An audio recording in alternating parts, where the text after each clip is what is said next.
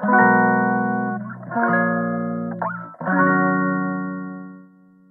くだけで文字タンクアップジャパソンです。この配信では1日10分間程度であなたの文字タンクアップにつながる情報を配信しております。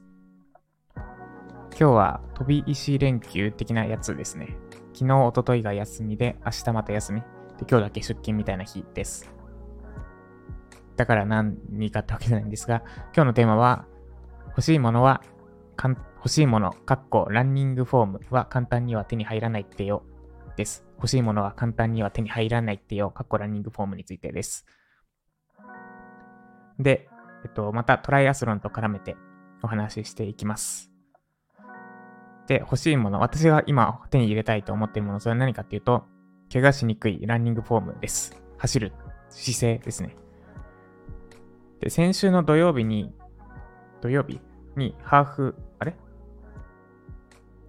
先週 ?2 週間前か？あ、違うわ。先週でやってるか。ちょっともうわけわからなくなってますね。先週の土曜日ですね。の、に、ハーフマラソンをサンダルで走っていきました。で、もうこれ、ハーフマラソン走り切ったぐらいだから、フォーム身についてるだろうと思って、昨日久しぶりにちょっと長めに走りました。長めにって言っても、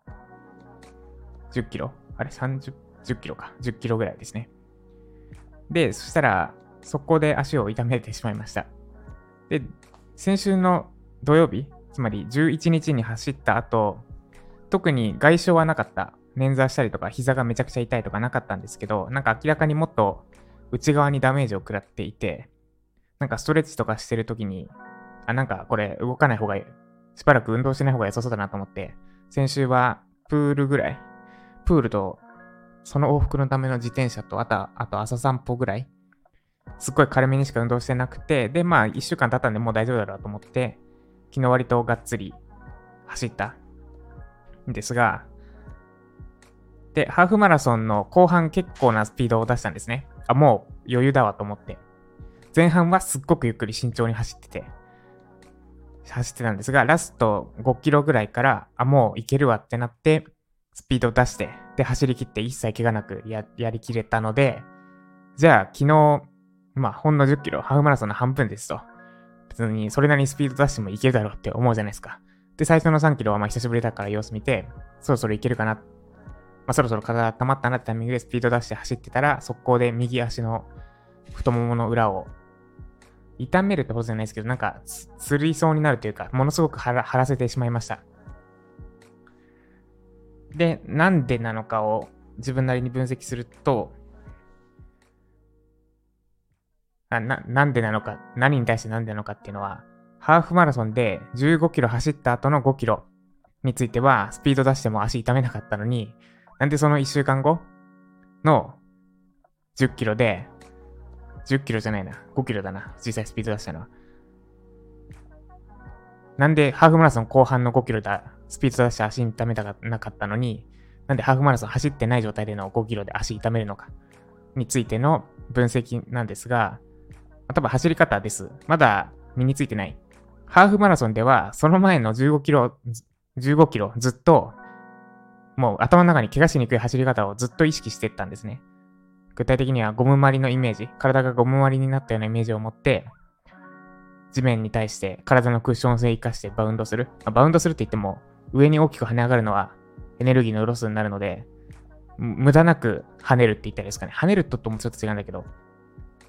なんかゴムまり、ゴムまりが前にポンポン進んでいくときって、これ、例えが難しいんでやめますね。まあ、そのイメージで走ってました、ずっと。で、昨日はあんまりそのイメージしないで走っちゃいました。もういけるだろうと、ちょっと調子に乗っちゃってたわけですね。で、結果、走り方が多分、一週間前の後半の時の走り方、要は怪我しにくい走り方によるスピード出した走り方じゃなくて、ただの従来の私の走り方になってしまって、で、結果、そんな状態で、そんなフォームでサンダルで走っちゃったら怪我したっていう流れです。で、このエピソードから何が言いたかったのかっていうと、大事なもの、欲しいものはすぐ簡単には手に入らないってことです。伝えたかったというより私が改めて気づいたことです。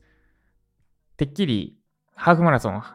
サンダルで走り切れたからもう身についたものだと思ってたんですが、それは大きな勘違いでした。そんなランニングフォームとか姿勢ってそんな簡単に身につくものじゃなくて、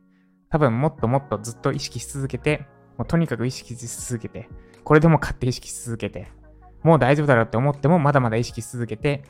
で、なんかもう気にしなくなるというか、意識し続けていくうちに意識しなくなる瞬間が来るのかな？わかんないですけど。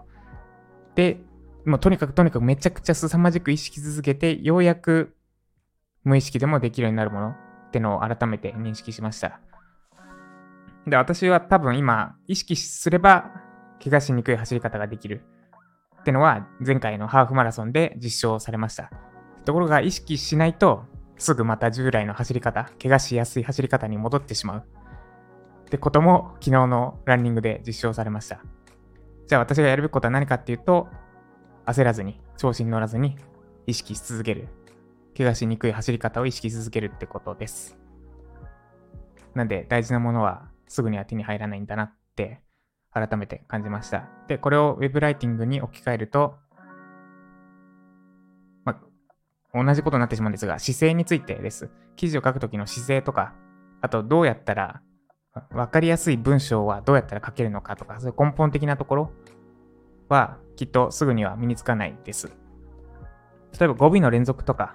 あと結論ファースト、一文一番最初に結論を書くようにするとかって意識してればできるんですが、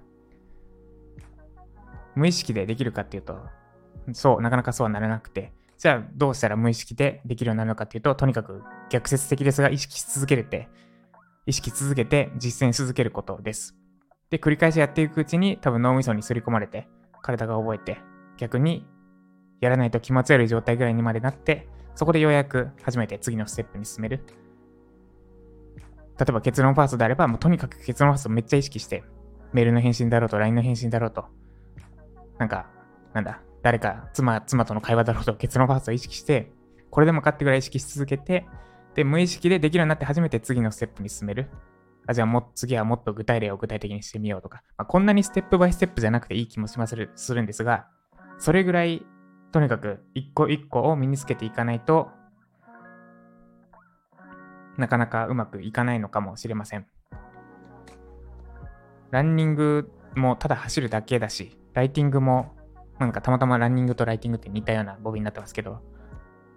ライティングも言ってしまえばただ書くだけ、走るだけ書くだけなんですが、一個一個分解してみると結構いろいろ難しいことがあって、で、まあ確かに普通に書くとか、ただ書く、ただ走るだけなら、何も意識しなくても誰でもできるレベルなんだけど、ウェブライターとしてやっていくからには、あとはトライアス、トライアスリートとして、アイアンマンレース出る、完走したいからには、その普通の人にはできないようなこともできるようになっていかなきゃいけなくて、で、そのためには一個一個やっていくしかないってことを、昨日足を軽く痛めて実感しました。